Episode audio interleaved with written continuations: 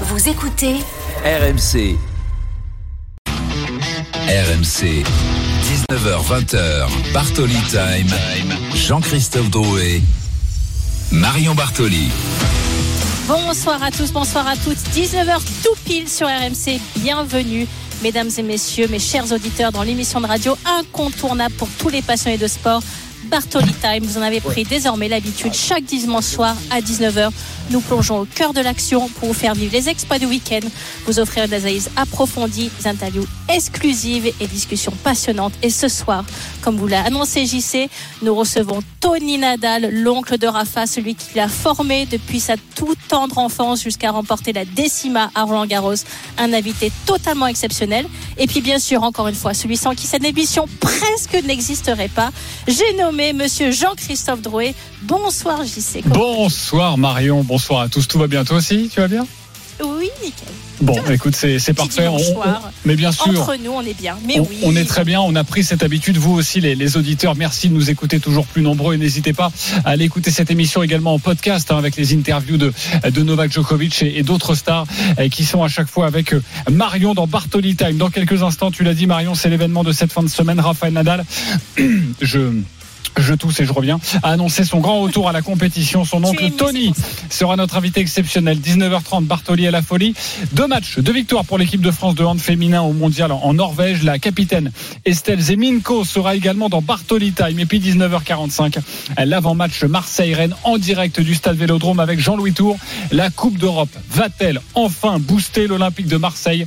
Marion, Oui, j'y crois. tu y crois? Oui. Jean-Louis, oui. un peu moins. Vous allez devoir débattre. Oui, Euh, mais ce ça, c'est comme un peu plus tard dans cette émission, le 32-16 pour participer à Bartoli Time, venir échanger avec Marion. Un point sur les directs en cours, c'est bientôt terminé entre le LOSC, Lille et Metz et le LOSC qui va s'imposer. Jean Baumel, bonsoir. Bonsoir JC, bonsoir Marion. Oui, le LOSC qui va s'imposer euh, dans, deux minutes. Euh, Il reste euh, ce temps-là pour le temps additionnel. 2 à 0 pour les Lillois. Ça s'est joué en fin de, première période avec un but de Yazice et Jonathan David sur penalty. À noter quand même une belle perf du gardien lillois, hein, Lucas Chevalier, qui a arrêté deux penalty messins. Donc c'est c'est pas courant euh, sur un match. Et les Lillois qui vont euh, surtout euh, s'accrocher au, wagon de la Ligue des Champions puisqu'ils sont quatrième et ils reviennent à un point de Monaco et trois de Nice. Donc on peut imaginer que Lille fera partie des candidats pour la lutte en, Coupe d'Europe, voire la Ligue des Champions.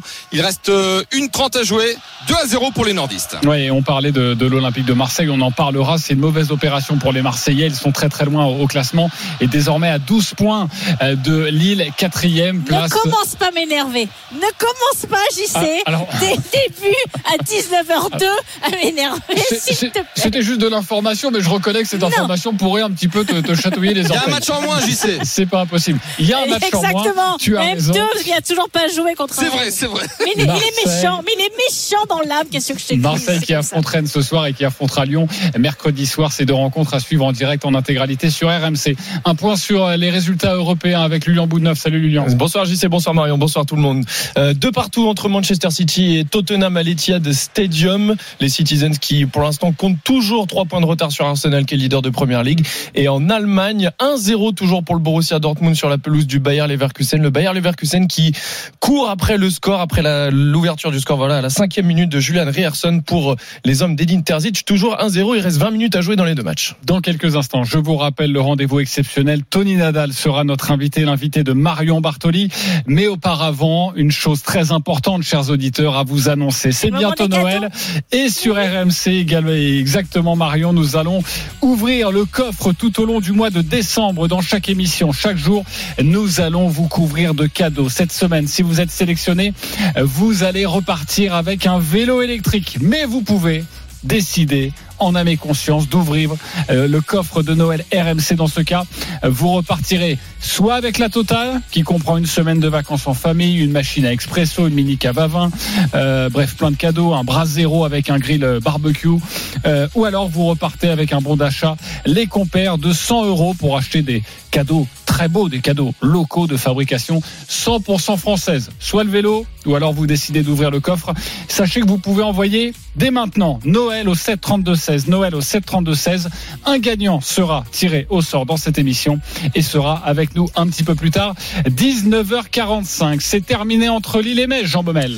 2 à 0 pour le LOSC, c'est plié. Début de Yazidche en fin de première période et de Jonathan David sur penalty. Lucas Chevalier, le gardien lillois, a stoppé deux penalty messins. Lille qui continue sa bonne série. 12e match sans défaite et surtout, ils reviennent à un point de Monaco et 3 de Nice, quatrième au classement. Merci beaucoup Jean, belle soirée et à très vite sur Bonsoir à tous. RMC. Allez tout de suite, is back. Est-ce qu'il a, selon vous, encore un avenir radieux After one year outside of the tour, Quel immense champion, Rafael Nadal. I think it's the right moment to be back. Première balle de service pour l'Espagnol.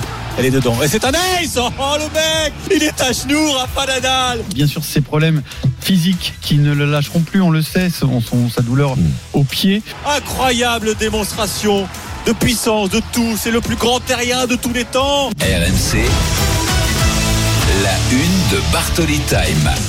La décision était très attendue. C'était vendredi. Rafael Nadal a pris la parole sur ses réseaux sociaux. Super production à l'espagnol. Je pense que je ne mérite pas d'arrêter de cette manière. J'ai travaillé dur toute ma vie, donc ce ne sera pas durant cette conférence de presse que je vais annoncer la fin de ma carrière. Je vais travailler très dur pour finir ma carrière de la meilleure manière possible.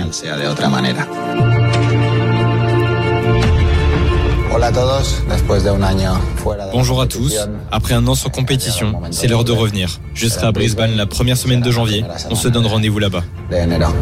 Nos vemos allí. Les fans du champion espagnol sont en transe. Rafael Nadal, éloigné des cours depuis le 18 janvier dernier, reprendra donc la compétition dans un mois à Brisbane. Vous l'avez entendu. Son oncle, Tony Nadal, est l'invité exceptionnel de Marion Bartoli. Bonsoir, Tony. Hola, bonsoir. Bonsoir Tony. Alors en écoutant cette production, franchement, j'en ai des frissons. Tu le sais, avant même de commencer cette interview, j'aimerais rappeler aux auditeurs que j'ai eu la chance, par le nombre d'années passées sur le circuit, de te côtoyer, de côtoyer Rafa. J'ai eu un- une immense admiration pour le champion qu'il est et pour toi, l'entraîneur et le formateur que tu as été pour lui. J'ai eu la chance de te voir remporter la décima à Roland Garros à ses côtés. J'ai toujours énormément apprécié l'humilité, la gentillesse que tu as eue pour moi. Donc, euh, je désire tout d'abord te remercier infiniment d'avoir accepté mon invitation et te dire bienvenue, bienvenue dans Bartoli Time. Ma première question, Tony, sera très simple. Comment va Rafa aujourd'hui?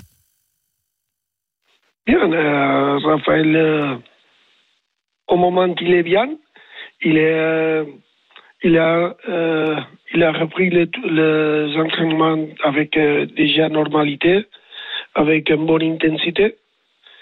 Et le plus important, il est avec le- la décision et l'illusion de jouer autrefois Roland Garros. Tony, pour moi, est-ce que tu crois qu'il a pensé, pour toi, pardon, est-ce que tu crois qu'il a pensé, Rafa, à annoncer sa retraite après sa blessure à l'Open d'Australie? Ou tu penses qu'il savait que quoi qu'il arrive, il allait revenir un jour sur un cours pour jouer un match officiel? Bien, je crois qu'il n'a pensé pas à, à sa retraite pour une chose euh, simple. Et il m'a dit beaucoup de fois ça. Il ne veut se pr- prendre sa retraite avec la sensation d'être blessé.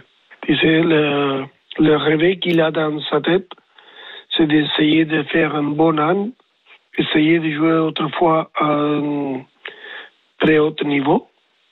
Oui. Il sait qu'il va être très difficile parce que chaque année il est plus difficile, chaque année il y a plus joueurs qui, qui ont euh, un niveau incroyable, qui frappent la balle chaque fois plus forte. Mais le rêve, son rêve, c'est essayer une autre fois d'être là, essayer une autre fois de d'avoir la possibilité de jouer surtout à, à Paris. Essayez une autre fois et forcément on est très heureux de, de ce retour. Tony Nadal est avec nous sur RMC dans, dans Bartoli Time, l'oncle de, de Raphaël Nadal. Euh, Tony, est-ce que Raphaël est soulagé d'avoir pu enfin annoncer son retour? On l'a dit, c'était extrêmement attendu. Tu me peux dire autrefois que je, je n'ai pas compris exactement. Est-ce qu'il est soulagé, Raphaël Nadal, d'avoir pris cette Est-ce qu'il est décision? Est-ce qu'il est heureux? Oui, il est très heureux de la vérité de jouer une autre fois. d'essayer de jouer une autre fois. Bien sûr qu'il est très très heureux. Euh, ça c'est ce qu'il attend pendant beaucoup de, temps de- d'essayer de, de pouvoir jouer encore une autre fois. Et bien sûr, j'ai dit, euh, il y a deux choses. La première, il ne veut arriver à, à sa retraite avec la sensation de, de ne pouvoir jouer pendant un an. Après, il a fait une décision d'essayer d'être le mieux possible pour l'année prochaine. Euh, je crois qu'il a la, la confiance de que s'il que si le corps il va bien, que si le, son tennis, je crois qu'il parle, il pense qu'il parle bien et moi aussi. Alors, il pense qu'il va, avoir quelques possibilités encore de faire une très bonne chose, une très grande chose à Roland Garros. Et forcément, on a très envie de, de voir ça. Tony Nadal est avec nous sur RMC.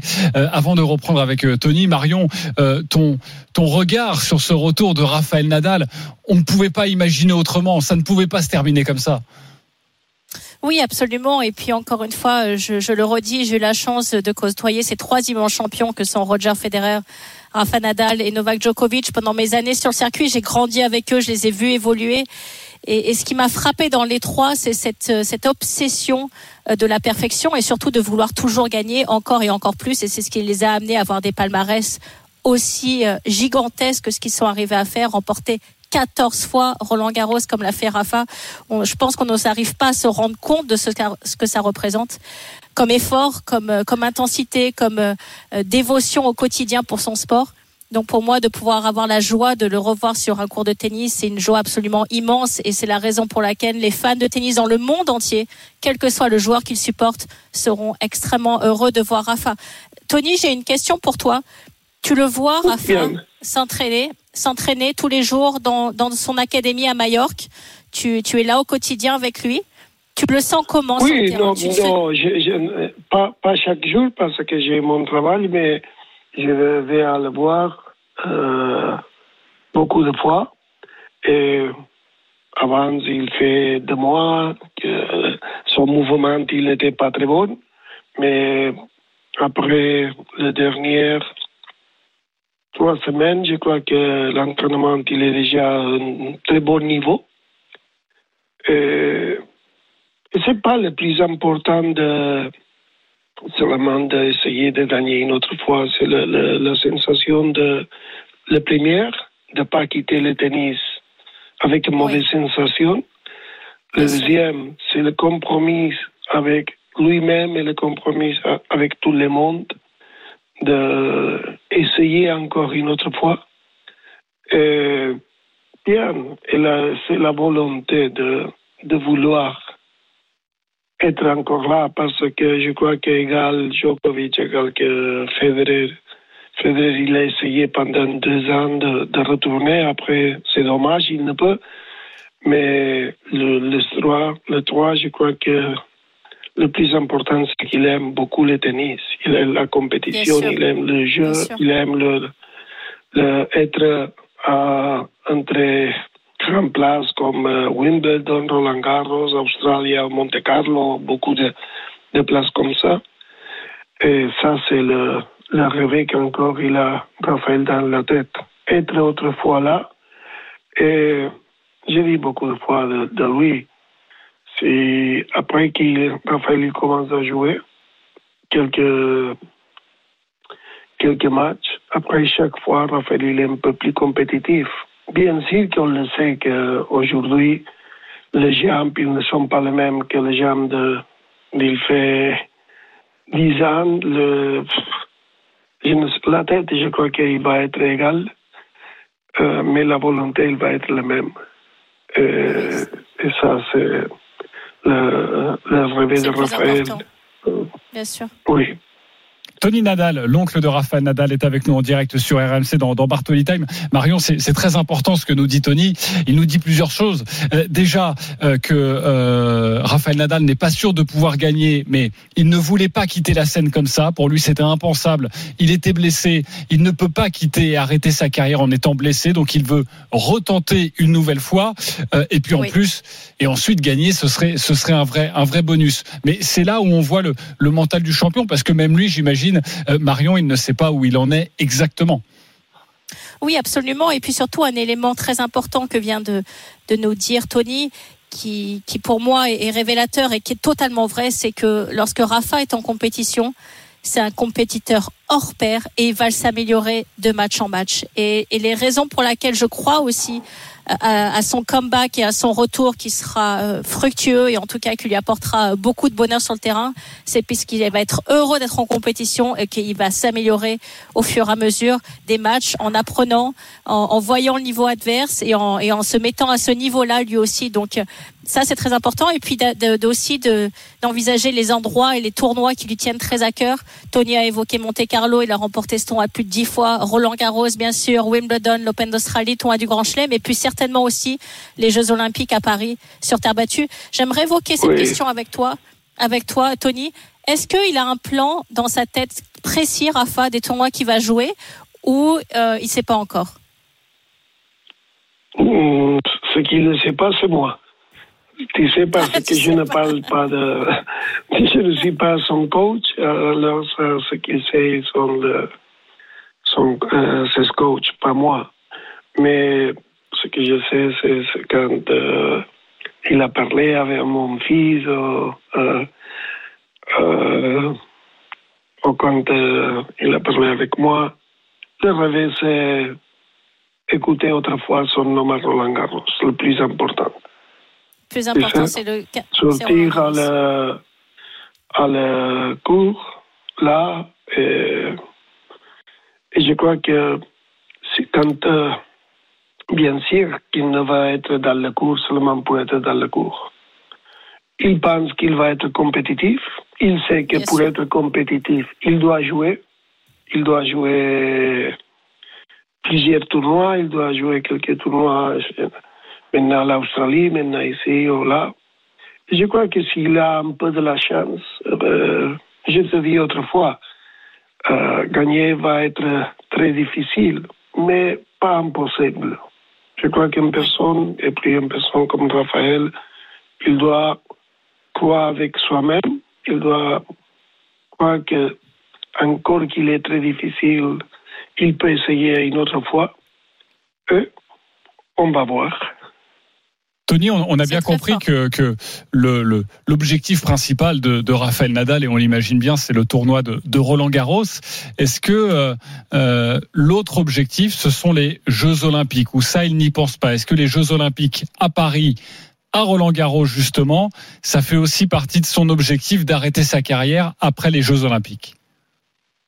Je, je, ne sais pas exactement bien, bien, bien mais bien sûr, Raphaël, va être important de jouer tous les tournois possibles, non Mais spécialement euh, les, Jeux olympiques et Roland Garros, non Pour euh, une raison que tout, Roland Garros a été où il a eu plus succès, non Alors, euh, où il a gagné plus, il pense qu'il est où il peut avoir plus chance de, de faire un, un bon tournoi égal que les Jeux olympiques. Et pour lui, jouer les Jeux olympiques et jouer en représentation de l'Espagne était toujours très important, égal quand il a joué à, à quand il a joué à, Rio.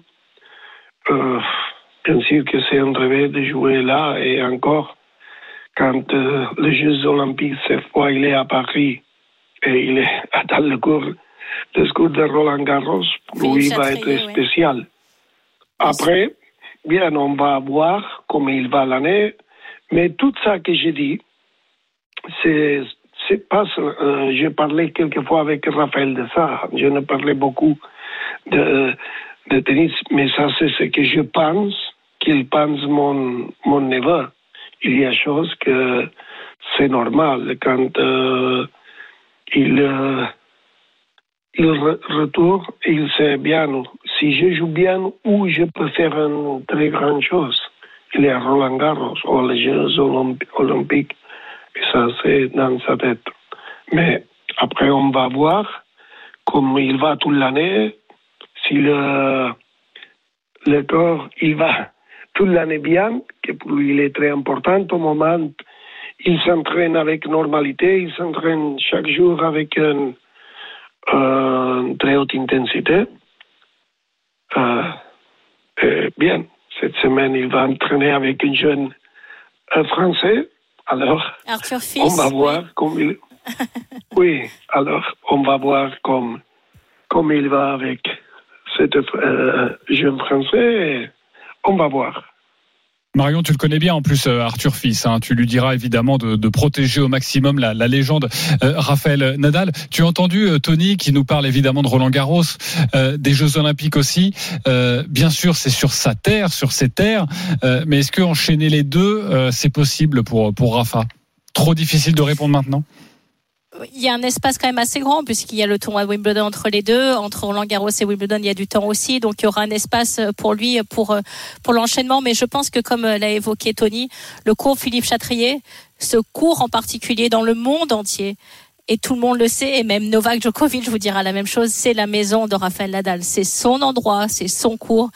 Il est quasiment imbattable. Quelques joueurs seulement sont arrivés à le battre très, très, très, très peu sur ce cours-là. Et c'est la raison pour laquelle, lorsque Rafa prend son sac, qu'il le pose sur le cours Philippe Chatrier et qu'il joue sur ce cours, on ne peut jamais ne pas le mettre comme favori du match. Et j'attends vraiment avec impatience de le voir évoluer sur ce Roland Garros, euh, parce que pour moi, ça va être euh, un moment d'émotion extrêmement intense. Et je pense que tous les fans de tennis auront les yeux rivés sur le premier match de Rafa à Roland Garros. Tony, j'ai une dernière question pour toi. Est-ce que tu penses Oui, que. Rafa peut gagner son 15e Roland Garros? Euh, toute la vie, j'étais positif. Toujours que euh, quand j'étais avec Raphaël, je pensais qu'il peut gagner. Pas seulement Roland Garros, euh, mais après, il ne gagne pas. Il, a perdu. Mais avant de sortir, je pense toujours qu'il peut gagner. Je sais qu'il va être très difficile battre à Djokovic, il va être très difficile battre Alcaraz.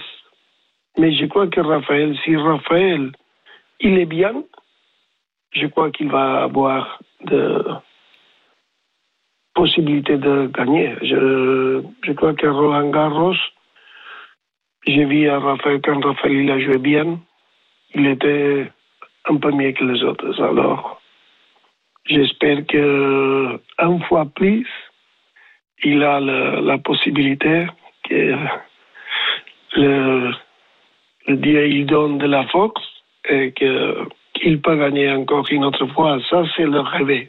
Après, on va voir. D'ici à le mois de juin, il manque beaucoup. Mais chacun, je crois que pour avoir succès dans sa vie, il doit croire que ce qu'il veut faire est possible. Et ça, c'est ce que je pense et je crois que Raphaël, il pense le même. Mais franchement, Tony Nadal, on souhaite tous voir Raphaël Nadal à, à son niveau et à un niveau brillantissime pour nous régaler encore lors du prochain Roland Garros. Euh, si je peux me permettre, Marion, moi aussi j'ai une dernière question pour Tony parce que ça fait 15-20 minutes qu'il est avec nous en direct sur RMC. Déjà beaucoup d'efforts pour être en français. Donc merci beaucoup, euh, Tony, d'avoir fait cet Ah, effort. ouais, pas un problème. hein. Et la deuxième question, on parle toujours, et vous parlez toujours de Rafa, forcément, on vous interroge sur votre, sur votre neveu. Mais vous, est-ce que vous êtes heureux aussi? Oui, bien sûr. Je suis très heureux. Je suis euh, familial de Raphaël. Je suis son oncle. Et je suis heureux le premier pour lui, pour voir qu'il est autrefois bien. Il aime beaucoup le tennis, il aime le- la compétition et savoir qu'il peut faire ce qu'il aime comme euh, fami- euh, famille que je suis de lui, je suis très contente. Et je crois que aussi, comme euh, une personne qui aime le tennis aussi, j'aimerais voir à Raphaël Nadal l'autre fois dans le cours. J'aime euh, voir l'intensité qu'il a mis toute la vie dans le, le Philippe Chateau dans chaque euh, Ça, cours de, de le circuit. Et ça, c'est que il me fait plaisir de voir et ce qu'il me fait heureux. Merci, Merci beaucoup. beaucoup, Tony. Merci pour ton temps. Pas de quoi. Un Merci plaisir. beaucoup. OK. Tu as été très Pas gentil. Merci beaucoup. À bientôt, Merci Tony Nadal sur, sur. RMC.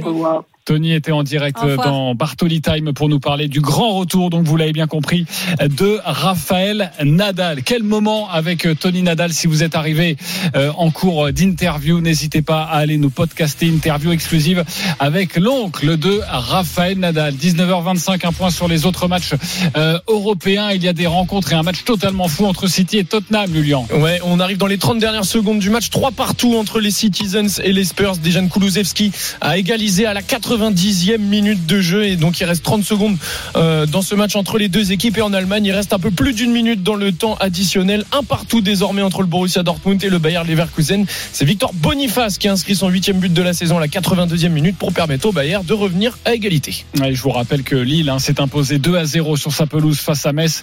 Du coup, Marseille est à 12 points de Lille, quatrième.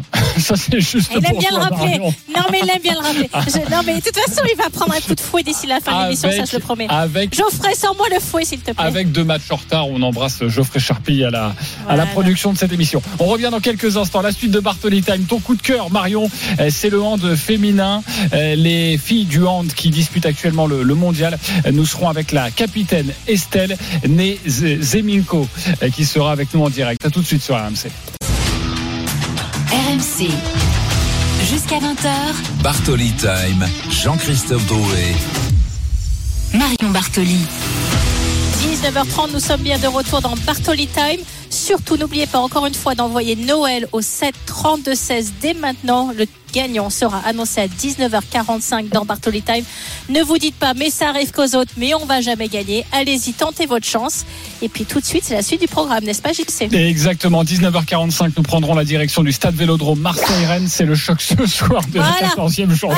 Voilà. Aïe Est-ce que tu l'as pris? Voilà. Aïe Ah mais ça fait mal ça Ça fait les deux. Mais Hein oui, mais tu l'as dit deux fois, donc Oui, ça mais fait deux. Tu sais, Voilà. je, suis Allez, un petit, je suis un petit mazo. Encore une petite, une petite fois, une petite fois. Aïe Oh oui, ça fait du bien. Euh, c'est le choc ce soir de la 14e journée de Ligue 1. La Coupe d'Europe va-t-elle booster l'OM Pour toi, Marion, c'est oui. Pour, pour c'est oui. Pour Jean-Louis Tour, euh, ce sera non. On en parle dans quelques instants. Un point sur les directs en cours. C'est terminé ce match fou entre euh, City et Tottenham. Boudnoff. Exactement, j'y sais. Trois partout, score final entre Manchester City et Tottenham. Euh, Manchester City, du coup, qui reste de Première Ligue à trois points d'Arsenal, qui est lui est leader. C'est très très bien payé hein, quand même pour Tottenham, qui a été, euh, on va dire, euh, dominé pendant toute la partie. Et en Allemagne, c'est également terminé à la Bayer Arena, un partout entre le Bayer Leverkusen et le Borussia Dortmund. Le Bayer Leverkusen toujours leader de Bundesliga et invaincu cette saison. Merci beaucoup, Lolian. Allez, tout de suite, les filles du hand, c'est ton coup de cœur, Marion. Le ballon pour les Angolaises qui peuvent égaliser. Et le poteau qui sauve le loser et l'équipe de Incroyable. France. Ouh que ce fut tendu messieurs dames. Oh là là et les Bleus s'en sortent c'est un petit miracle quand même beaucoup de soulagement Victoire donc 30-29 face à l'Angola, les championnes d'Afrique quand même. Et ça va faire une victoire pour les Bleus. La deuxième en deux jours, dans 30 secondes, ce sera la fin. Mais elle mène 31 à 22. On peut pas remonter 9 buts en 30 minutes. Les Bleus qui auront désormais rendez-vous lundi contre la Slovénie à 20h30 ici à Stavanger en Norvège. En tout cas, beau visage affiché par les championnes olympiques en titre, les joueuses d'Olivier Crumbles. La une de Bartoli Time. Deux matchs, deux victoires. L'équipe de France féminine de hand a parfaitement débuté son mondial en Norvège. Avec nous en direct, notre envoyé spécial pour en parler, Arnaud Valadon. Salut Arnaud. Salut Jean-Christophe, salut Marion, salut à tous. Il y a eu une Salut, entrée euh, difficile, délicate face à l'Angola, puis une belle victoire face à l'Islande hier. Surtout, le principal Arnaud, c'est que les filles se sont rassurées. Et qu'elles ont les 4 points, 2 points par victoire. Donc pour l'instant le contrat est rempli. C'est vrai que jeudi contre l'Angola, une victoire étriquée 30 à 29 avec des sueurs froides puisque les Angolaises eh bien, ont heurté le poteau à une seconde seulement de la fin de la partie. Donc on aurait pu se quitter euh, sur un match nul, mais finalement c'était juste voilà euh, un premier match lâché euh, Ensuite, les, chevaux, c'est ce qu'elles ont fait deux jours après contre euh, l'Islande. Elles démarrent parfaitement les Bleus, un 7-0 d'entrée euh, face aux, aux Islandaises pour finalement s'imposer 31 à 22. Désormais, il y aura la Slovénie lundi pour terminer ce premier tour ici à Stavanger en Norvège et ensuite une semaine euh, pour disputer le tour principal. Vous savez, c'est ces formules un petit peu toujours compliquées pour, le- pour le grand public. Et à l'issue donc de cette prochaine semaine, il y aura un quart de finale et donc ce ticket pour le dernier carré qui est toujours l'objectif naturel de cette équipe de France, championne olympique en titre et qui reste sur deux der- derniers carrés de suite, une finale mondiale il y a deux ans et l'année dernière une quatrième place à l'Euro. Exactement, des bleus performants. Tu restes avec nous, Arnaud, en direct de Norvège. Avec nous, Marion dans Bartoli Time pour parler de ce début de La compétition. capitaine. La capitaine Estelle Zeminko. Euh, bonsoir Estelle. Bonsoir. Bonsoir Estelle, merci beaucoup de venir dans Bartoli Time, de venir répondre à mes questions. Je suis extrêmement heureuse de te recevoir. Alors je vais pas te mentir, vendredi, vous m'avez vraiment, mais alors vraiment fait peur face à l'Angola. Une victoire acquise dans les dernières secondes, 30 à 29. Certes, c'est la meilleure équipe africaine, mais il a fallu attendre vraiment les derniers, derniers, toutes dernières secondes pour remporter ce match. Elles ont même tiré sur le poteau à une seconde de la fin. Est-ce qu'il y avait de la pression avant de commencer cette compétition ou c'était juste elles qui jouaient extrêmement bien? J'ai envie de dire un petit peu des deux. C'est vrai que c'est toujours particulier de rentrer dans une compétition. Il y a toujours euh, voilà cette euh, cette excitation du premier match où euh, tu sais que voilà tu pars pour deux semaines de compétition et que ça va être euh, ça commence maintenant. Euh, on avait un petit peu de pression, mais c'est vrai que c'est quelque chose que ressentent toutes les équipes hein, de manière générale. Et puis en même temps, on tombe aussi sur un excellent adversaire qui est très très physique et qui est surtout bah, souvent très très en forme en début de compétition. Donc euh, le mélange des deux rend euh, un match. euh, voilà, désolé pour euh, ton petit cœur. Euh, le nôtre aussi sur le terrain était un peu tendu, je te cache pas. Donc euh, voilà, Non, mais- mais... au moins, euh, voilà, on, on part avec les deux points. J'ai j'ai quand même l'habitude effectivement des matchs à haute tension dans n'importe quel sport, mais là c'est vrai que je m'y attendais pas forcément contre cet adversaire-là, mais comme tu l'as dit, elles ont extrêmement bien joué et ça joue à pas grand-chose, mais l'essentiel a été assuré, qui est la victoire. Alors Jean-Christophe en a parlé dans son introduction, des champions olympiques à Tokyo en 2021, vous n'êtes plus que 7. Est-ce que c'est compliqué de rebâtir une équipe pour une telle compétition? Bah, c'est vrai que de manière générale, euh, l'équipe se renouvelle quand même un petit peu tous les quatre ans. Euh, on ne sait pas encore hein, finalement qui sera cette équipe euh, olympique. Euh, mais il y a toujours des, on- est tellement de bonnes handballeuses en France. Il y a toujours des jeunes pépites qui arrivent, des filles qui euh, à la dernière Olympiade étaient euh, voilà encore un, un peu jeunes, manquaient un peu d'expérience, mais qui à Paris auront justement euh, ces trois années de plus et qui seront euh, plus abouties, plus matures dans leur jeu. C'est une compétition aussi où on va partir à 14, donc la sélection est loin d'être faite. C'est différent des autres compétitions mondiales Euro où là on est on est 18 par exemple sur place. Ça fait quand même la différence. Donc euh, de manière générale, de toute façon, ça prend toujours du temps de bâtir euh, bâtir une équipe euh, prête pour une compétition, mais c'est vrai que pour les Jeux, ça va être euh, un gros challenge. La capitaine de notre équipe de France de hand, Estelle Zeminko, championne olympique en titre, championne du monde en 2007, est avec nous dans Bartoli Time sur RMC ce soir. Une question, Arnaud Valadon pour Estelle. Oui, euh, Estelle, peut-être dans le prolongement de, de ce qu'a dit Marion, donc en gros euh, au JO vous êtes 14 sur liste plus euh, une remplaçante, donc ça fait un peu la moitié. Et c'est par petites touches dès euh, allez le mondial qui a suivi les Jeux en 2021 plus l'Euro, c'est par petites touches que ce groupe se renouvelle. Tu fais référence aux, jeunes. Il y a Léna Granvaux par exemple qui est euh, qui euh, joue à Nantes, une ville qui t'est évidemment très chère puisque tu viens de là-bas, mais c'est vrai, c'est par, ces petites touches qu'on prépare un nouveau groupe pour euh, un nouveau cycle. Bon là, c'est pas quatre ans, mais trois ans. Oui, complètement. euh, je pense que voilà, il y a des jeunes qui sont observés euh, depuis euh, depuis un moment, qui sont aussi testés par les sélectionneurs. Pour commencer par des stages, c'est là aussi que ça commence. On s'entraîne beaucoup ensemble, donc voilà, pour voir un petit peu celles qui seront capables de relever le défi d'une compétition, et puis certaines qui vont jusqu'aux compétitions, comme euh, comme tu le disais, Elena par exemple. Euh, et je pense que c'est euh, à travers la confirmation lors d'une compétition justement que que Olivier fait ses choix pour pour les Jeux Olympiques. C'est quand même une compète où on, sait qu'il y a besoin d'expérience, il y a beaucoup de stress. Alors là, en plus, euh, à Paris, ça va être euh, démultiplié. Donc euh, j'imagine qu'en tant que sélectionneur, c'est rassurant d'avoir des joueuses qui ont déjà performé euh, sur un euro ou sur un mondial pour construire son collectif euh, Jeux Olympiques. Alors Estelle, j'ai une question euh, qui euh, m'a travaillé pendant quelques jours. Bon, j'arrive à bien dormir hein, et tout va bien pour le cœur de, Marion aussi, mais euh, je voudrais te faire écouter quelque chose. C'est ton sélectionneur, Olivier Crumbles, qui, euh, depuis le début de la compétition, mais aussi parce que les journalistes posent ces questions, euh, savoir si cette euh, Coupe du Monde, ce mondial, c'est une vraie compétition. Ça l'est évidemment, mais si elle sert pour vous, surtout, à préparer les JO. Voici ce qu'il dit, et il a beaucoup parlé de, JO avant le début du mondial. J'ai tendance à dire toujours que les jeux, c'est cinq fois plus important qu'un mondial et que les jeux à, la maison, c'est cinq fois plus important que d'autres jeux. Donc, si je me souviens bien, 5 fois 5, ça fait 25. Donc, ça va être 25 fois plus important que d'habitude.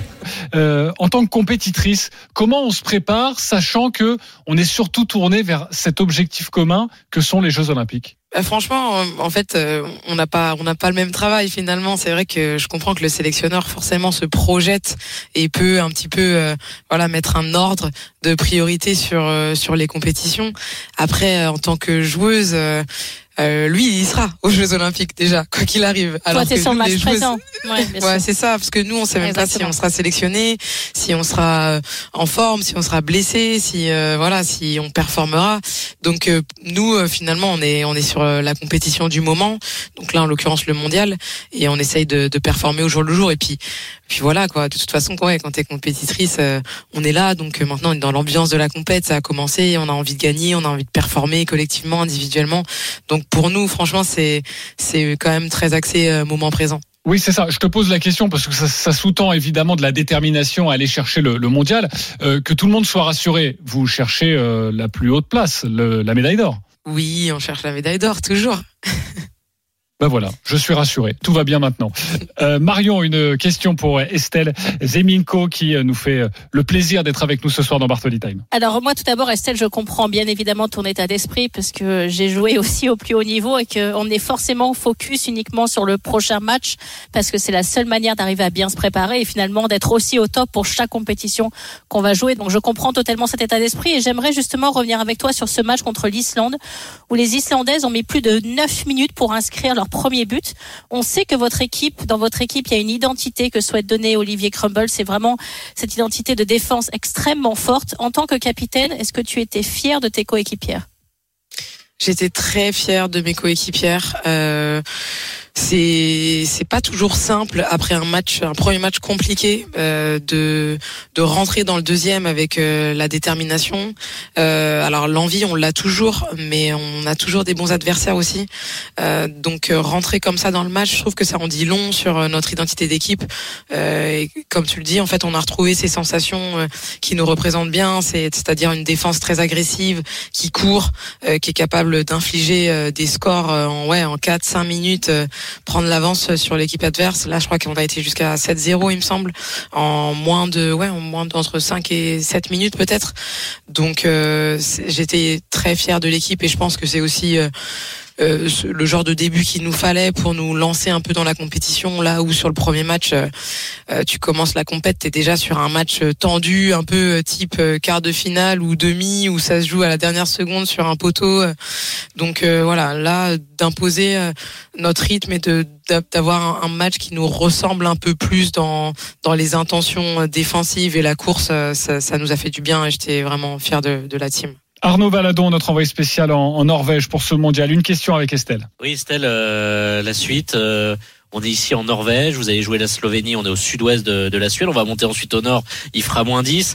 Euh, on sent une ambiance handball ici, on sait que c'est un pays comme le Danemark et la Suède qui co-organise, Danemark-Suède qui sont des pays fervents de handball, ça se ressent? Oui, ça se ressent. Alors je pense que euh, alors nous on n'est pas dans la poule de la Norvège encore, donc euh, on voit pas encore. euh, alors on le voit dans les installations, dans toute l'organisation. Là à l'hôtel, on sent euh, oui une espèce d'émulsion autour de, de la compétition. Après, euh, je pense qu'on va le sentir euh, d'autant plus sur le deuxième tour, là où on va retrouver la Norvège et son public. J'ai vu aussi des, bah, j'ai vu les matchs du Danemark, donc là c'est carrément voilà salle pleine, je sais pas combien de milliers de personnes, donc c'est vrai que ça donne euh, ça donne envie d'aller euh, d'aller loin dans cette compète parce que je pense que en termes ouais en termes d'émotion, de partage avec le public euh, et de d'amoureux du handball, il y a, des trucs vraiment sympas à vivre. La capitaine de l'équipe de France, Estelle Zeminko, est notre invitée sur RMC. Euh, Estelle, Hier, Nedim Remili, que tu dois connaître euh, très bien, évidemment, joueur de l'équipe de France de, de hand, euh, joueur masculin, euh, était notre invité sur RMC et j'ai pas pu résister à l'idée de lui faire réécouter les propos de la ministre des Sports, Amélie Oudéa-Castera. C'était vendredi soir, euh, lors d'une conférence de presse et la ministre annonce l'objectif pour les Jeux Olympiques. Après, j'ai une petite question. Forcément, je suis obligé de te la poser. Je l'ai posée à Nedim. Ce sera pareil pour toi, Estelle. On écoute la ministre. Cette ambition du top 5 est atteignable dès les Jeux de Paris. Moi, ce que je voudrais que vous reteniez, c'est que l'ambition du top 5, elle est évidemment exigeante. Côté olympique, rentrer dans le top 5 à Paris, ça veut dire battre notre plus haut historique de 15 titres à Atlanta. Et si on remonte ce qu'on a fait jusqu'à 1900, c'est la deuxième meilleure performance. On avait de l'année 27 titres en 1900. Ça voudrait dire donc faire la deuxième performance historique de toute l'histoire de la participation de la France aux Jeux. Voilà pour les propos et les objectifs fixés. Est-ce que on sait que le est forcément pourvoyeur de, médailles, notamment d'or lors des derniers euh, JO de, Tokyo Est-ce que ça rajoute un petit peu de pression d'avoir des, des objectifs euh, clairs par la ministre? Franchement, oui et non. Euh, de toute façon, je, on sait très bien que tous les athlètes ont envie de performer. C'est c'est tellement rare, c'est tellement précieux et on se sent tellement privilégié de pouvoir avoir, avoir une compétition aussi importante dans notre pays. Euh, voilà. On travaille tous euh, énormément. Alors dans le handball encore, c'est c'est un peu différent. On peut faire plusieurs Olympiades, mais je je sais à quel point dans certains sports, euh, voilà, il y a y a un timing aussi à respecter de préparation pour être prêt pour euh, une échéance, une course. Enfin, c'est tellement énorme comme taf que je pense que la pression, euh, on se la met euh, tous les jours. On a tous envie de de performer. Donc euh, voilà. Après, euh, les objectifs euh, sont sont clairs, mais euh, non, je pense qu'on on se bat pour d'autres choses finalement. En tant qu'athlète. Oui, parce que je crois qu'il faut 15 médailles d'or et à mon avis, l'équipe de France de hand, masculine et féminine, je crois que vous êtes compris dedans. Hein. Je crois qu'on compte sur vous, à mon avis. Ça, c'est sûr. oui, bah, on, on répondra, on répondra présent. Je, je nous le souhaite vraiment. Allez, Mario, une dernière question avec Estelle. J'en suis certaine. Moi, je vais finir sur une question un tout petit peu plus légère, avec un moins de pression. Je crois savoir que tu aurais ou tu aimerais devenir chanteuse. Tu as une passion pour la musique. Je crois que tu joues de la guitare. Quelle est ta chanteuse préférée? Est-ce que tu pourrais nous fredonner un petit air? Oh, difficile ça. Oh là là question- Je croyais que c'était une question plus légère. Ouais. Ah, mais c'est très léger. C'est la Très léger. musique, Tu as le droit de dire non. Tu as Euh, le droit de euh, dire non. Euh, je vais, je, vais- je vais pas chanter parce que voilà, je, je viens de sortir de la sieste, je suis pas sûre de Pas faire ma meilleure performance, je suis pas échauffée et je suis à la radio, donc euh, j'ai j'ai pas encore lancé ma carrière que là on me donne déjà un, Oui, euh, non, mais un ne moment et si je le rate, elle, est, elle sera déjà avortée. Je peux pas prendre ce risque quand même. Mais euh, en tout cas, Si c'est vrai que j'aimerais beaucoup chanter. Plutôt si quoi tu me dis que ta, ch- ta chanteuse préférée c'est Beyoncé, tu sais, on met la chanson de Beyoncé et on y verra que du feu. On dira que c'était toi, c'était ta performance. Rihanna, je non, crois. bah, non, ma chanson, ma chanteuse préférée c'est pas Beyoncé, donc euh, ça va pas le faire. Aïe, Je aïe, pense aïe. que c'est- Rihanna, c'est non. Rihanna je crois, je crois mes sources me disent que c'est Rihanna. je- ah, si, franchement, c'est Rihanna, je- Estelle. Je- non, non, j'aime beaucoup Rihanna, ceci dit, c'est vrai. Bon. Non, j'ai pas forcément de chanteuse préférée, mais euh, mais euh, voilà, je vous enverrai peut-être un petit quelque chose quand j'aurai enregistré un truc sympa. Alors si tu sais quoi, je te propose quelque chose Estelle, comme ça il y aura moins de pression, ce sera préparé. Euh, le moment où tu arrêtes, ta... bon, t'es encore jeune, hein, mais le moment où tu arrêtes ta carrière, où tu as envie de te lancer, tu sais quoi, on t'accueille dans, dans Bartoli Time et on se fait un petit, euh, on se fait un petit show entre nous, on est que oh, quelques millions euh, à écouter euh, Marion Bartoli. ça, ça te va? Exactement. C'est noté, avec grand plaisir.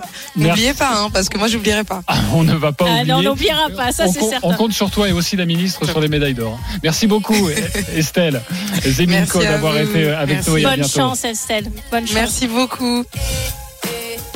Et on va se quitter sur du Rihanna. On revient dans quelques oui. instants avec Marion Ça, Bartoli. ça met Bon. l'ambiance. Oui, Estelle n'a pas. on va peut-être demander un nouveau jingle pour la saison prochaine à mettre Oui, Rihanna. euh, on va payer quelques droits là-dessus, à mon avis. Euh, 19h47, on se retrouve dans quelques instants avec Jean-Louis Tour qui est au Vélodrome pour Marseille-Rennes. C'est la grande soirée à partir de 20h ce On soir. écoute Jean-Louis, sois prêt. Et puis euh, le coffre RMC aussi, un grand gagnant dans quelques instants. À tout de suite. RMC Bartoli Time. Jean-Christophe Drouet. Marion Bartoli. 19h48 de retour dans Bartoli Time et je crois que c'est le moment, je crois que c'est l'heure où nous allons accueillir un ou une heureuse gagnante. Exactement. Juste vous dire qu'à partir de 20h, la grande soirée Marseille-Rennes avec Jean-Louis Tour. Jean-Louis que l'on retrouvera dans quelques instants en direct du stade Vélodrome. Mais auparavant, tu as raison, le Papa Noël. Oh, oh, oh. Ah bah oui, Papa Oserez-vous ouvrir le coffre de Noël Pourquoi tu as cette voix aussi bizarre Delphine est avec nous. Salut Delphine. Bonsoir, Hi, bonsoir. Jean-Christophe, bonsoir Marion. Bonsoir. Delphine, on est très heureux de t'accueillir parce qu'on adore euh, offrir des cadeaux aux auditeurs. Marion adore ça. Euh, déjà, sache que tu peux repartir avec un vélo électrique, ok? Oui, oui, Ça, oui. déjà, c'est fait. mais tu peux. Ah, tu peux, c'est fait. C'est pas encore totalement Ah. fait. Tu peux décider d'ouvrir le coffre RMC.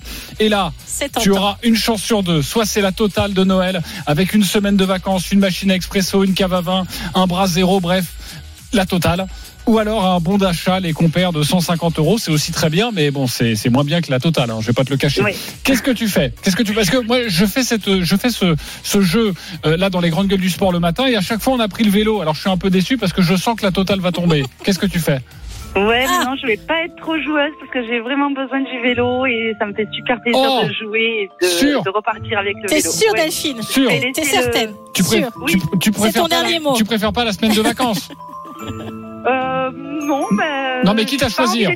Je sais pas, je le sens. C'est pour ça, je le sens. Mais je veux pas, je veux pas t'influencer, Delphine. Ouais, non, non, je vais repartir avec le vélo, mais. euh, Mais c'est cool. Mais Bon. c'est cool. Bravo en tout cas, on est très heureux de t'offrir un vélo électrique pour Noël. Bravo Voilà. Delphine, Merci, félicitations. À mettre Merci sous le Et, mer- sapin. et merci d'écouter Bartoli Time surtout. Et merci d'être Voilà, une fidèle avec auditrice plaisir. RMC. Ouais, ouais. À bientôt Ouais. Delphine. Merci, à bientôt. Voilà. À bientôt Delphine, joyeux Sur le Noël. sapin, sous le sapin, euh, carrément dessus, voilà comme ça le sapin il tombe. Mais un oui. vélo électrique. voilà, on est toujours très heureux d'offrir des Soyons cadeaux fous. sur RMC. Allez tout de suite, on parle de, de l'OM. Oh, parfait.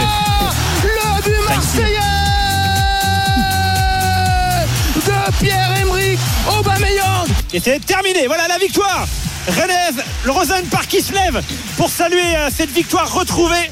Julien Stéphan. Aubameyang qui s'élance, qui frappe et le voilà Ah, le même que tout à l'heure. Le même, le même. Superbe coup franc, superbe. Il est vraiment très très bien tiré, signé Fabien Rieder. Le troisième but pour les Rennais. La reprise Oh Oh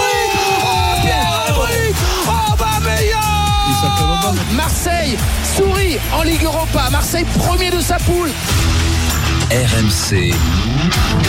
Bartoli Time. Et Eh oui, Marseille sourit en Ligue Europa, mais grimace en en Ligue 1. Jean-Louis Tour en direct du Vélodrome pour Marseille-Rennes. Bonsoir Jean-Louis. Bonsoir à tous. J'ai l'impression d'être dans le salon de Marion Ah, là. il est là, D'être chez il est elle. là, Jean-Louis. il est là, Eh Jean-Louis. Alors l'OM euh, cartonne. Fais attention à Jean-Louis ce que tu dis. Hein. Jean-Louis- Bah, au à l'OM. Mais oui. Mais c'est pour fais ça que je dis attention, ça. hein. Mais bien sûr, l'OM qui cartonne en Ligue Europa, Jean-Louis et Marion, mais n'avance pas en championnat. 12e avec 14 Gna, gna, points, à plus de 10 points de la quatrième place, deux matchs en retard, il faut bien le, le noter. Une seule victoire lors des neuf derniers matchs de Ligue 1, indigne tout de même du statut, de, du statut marseillais. Comment expliquer cette différence de, de visage? Avant de vous entendre, Pierre-Emerick Aubameyang, le, le héros de jeudi soir, a tenté une explication. Toute l'équipe pousse vers le bon côté, dans le sens où euh, on veut on veut gagner des matchs aussi en championnat, comme on veut en gagner en Europa League. Je pense pas qu'on se dise bon bah là c'est l'Europa League, euh, là on est à fond et, dimanche bon bah c'est championnat, ok c'est dur, on souffre. Non non non, on a envie de gagner les matchs. C'est la mentalité qu'il y a et j'espère réellement qu'on puisse justement s'inspirer d'un match comme je dis, même si pas tout est parfait, mais euh, au moins le caractère pour aller chercher cette victoire soit là aussi dimanche. Alors la Coupe d'Europe va-t-elle booster les, Marseillais? Pour toi Marion c'est oui, pour toi Jean-Louis c'est non. Marion tu commences. Pourquoi oui? Pourquoi oui? Parce qu'effectivement, tu l'as entendu, Aubameyang, de toute façon, va être la pierre angulaire de cette remontée en Ligue 1 si, l'OM veut arriver à commencer à, enchaîner des victoires et à, passer sur une série bien plus positive. Je rappelle qu'ils sont quand même sur deux points sur 12 en Ligue 1 sur les derniers matchs joués, donc c'est absolument catastrophique. Mais tu l'as dit, en Ligue Europa, Aubameyang a marqué et a marqué beaucoup. Ça reste quand même un joueur avec un palmarès et un pédigré assez impressionnant. Je rappelle quand même qu'il a été meilleur buteur de Bundesliga sur sa saison 2016-2017 quand il était à Dortmund, meilleur buteur de Première Ligue avec Arsenal sur 2018-2019. Donc c'est quand même un joueur avec un CV qui est, impressionnant et qui est capable de faire des différences. Après, le plus gros problème qu'il a pour l'instant, je pense, en Ligue 1, c'est qu'à son poste, il n'y a quasiment aucune concurrence parce que quand tu, tu vois que c'est Vitinha qui est son concurrent direct, euh, je l'ai dit, vu les clubs dans lesquels il a évolué et les joueurs avec lesquels il a été habitué à être en concurrence, pour lui, entre guillemets, il se dit qu'il a aucune concurrence. Donc je pense que il y a eu un petit relâchement dans sa tête d'une certaine manière et c'est la raison pour laquelle, euh, malheureusement pour lui, en Ligue 1, il n'a pas été capable de marquer et donc de faire des différences parce que l'OM pour l'instant a été catastrophique en termes de nombre de buts en Ligue 1. Donc en ça revanche, passe, ça passe par Aubameyang. Juste la réponse. Ça passe par lui. de Jean-Louis. Attends, j'ai pas terminé. Après, tu mais c'est pas fini, ça Oui, dure que 45 secondes. Bah oui, mais sinon après on n'aura plus le temps. Au moins la Oh là là, réponse de- vous disputez pas, hein, je veux pas être témoin de tout ça, moi. hein. si t'es notre enfant, Jean-Louis. Vas-y, tu Jean-Louis, dois assister à l'engueulade des parents. Euh, Jean-Louis, euh, non mais ça passe par Aubameyang, c'est ce que nous dit Marion. Oui, ça passe par Aubameyang, euh, puisqu'il est attendu pour ça. Mais le truc, c'est qu'en fait, moi, j'ai du mal à faire un lien entre le rebond de l'OM et l'Europa League. Pour moi, c'est deux trucs qui sont assez différents. Le seul truc que je peux concéder, c'est psychologiquement de gagner des matchs. Ça permet peut-être d'enchaîner en Ligue 1. Mais pour moi, Quand même. si l'OM doit, être- doit se redresser, ça pèsera euh, pas grand-chose. Ça, ça pèsera 10%. Ce sera une question de mental, mais pas grand-chose. Pour moi, c'est plus un problème technique. L'OM doit progresser. Il y a des joueurs euh, qui doivent progresser, pas que Aubameyang, un peu partout ailleurs. Et cette progression, je, elle me saute pas aux yeux, même sur ces matchs d'Europa League, parce que je pense que c'est un groupe qui est quand même assez faible pour l'OM. Euh, c'est un des pires Ajax de, de ces dix dernières années que l'OM a réussi à battre jeudi, en prenant sur l'aller le retour six buts quand même face à cette équipe de l'Ajax. Là, EK Athènes, c'est pas dingue.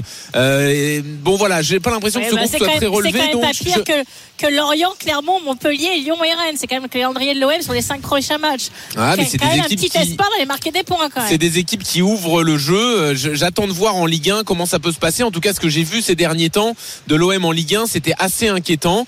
Mais encore une fois, il peut y avoir une marge de progression. Mais si elle, est, si elle arrive, cette progression, elle sera technique, elle sera pas mentale. Il faudra que certains joueurs se mettent vraiment au niveau. Il faudra que Gattuso propose autre chose euh, dans sa façon de jouer ou commence par proposer quelque chose dans sa façon de jouer et pas qu'une question mentale et de motivation et de dynamique lancée par l'Europa League. Ok, la réponse de Marion. Non, pour moi, encore une fois, je suis pas d'accord. Cette, c'est cette dynamique mentale dans- lors d'un, lorsqu'un joueur professionnel est sur un terrain, quel que soit le sport, elle est fondamentale. C'est parce que tu es en confiance dans ce que tu fais, parce que tu as fait un bon match en semaine, que tu vas être capable de faire un bon match sur le week-end. Alors, bien sûr qu'il y a des défauts techniques, bien sûr qu'il y a des problèmes, mais il y a aussi des points, entre guillemets, positifs. Aujourd'hui, l'OM a la meilleure défense de Ligue 1 à domicile cette saison. Ils ont pris que seulement un but un but à domicile encaissé en championnat. Rennes, lorsqu'il joue en Europa League pour l'instant sur cette saison, n'a pas été capable de gagner son match en championnat derrière. Et encore une fois, la saison dernière, l'OM et Rennes sont affrontés trois fois, deux fois en Ligue 1, une fois en Coupe de France. Ça a été deux victoires pour l'OM et un match nul. Donc pour moi, si la relance doit commencer, c'est à partir de maintenant, avec effectivement, tu l'as dit, des équipes qui sont pas des, des c'est pas le Real Madrid et le Barça qu'ils ont affronté. Ça, je suis d'accord avec toi. Mais en tout cas, c'est largement en- suffisant. Derrière les victoires en Europa League, il y aurait dû y avoir victoire en championnat alors. Mais à chaque fois, Marseille, quand ils ont battu la EK Athènes, derrière, ils n'ont pas réussi à gagner le match de championnat derrière. C'est que ces victoires en Europa League, elles, elles servent pas tant que ça dans la tête des Marseillais. Pour l'instant, ils sont pas arrivés à gagner cette- ces matchs en championnat parce qu'ils se sont trop dit qu'ils avaient le temps. Ils avaient déjà le temps de s'y mettre, qu'il n'y avait pas le feu.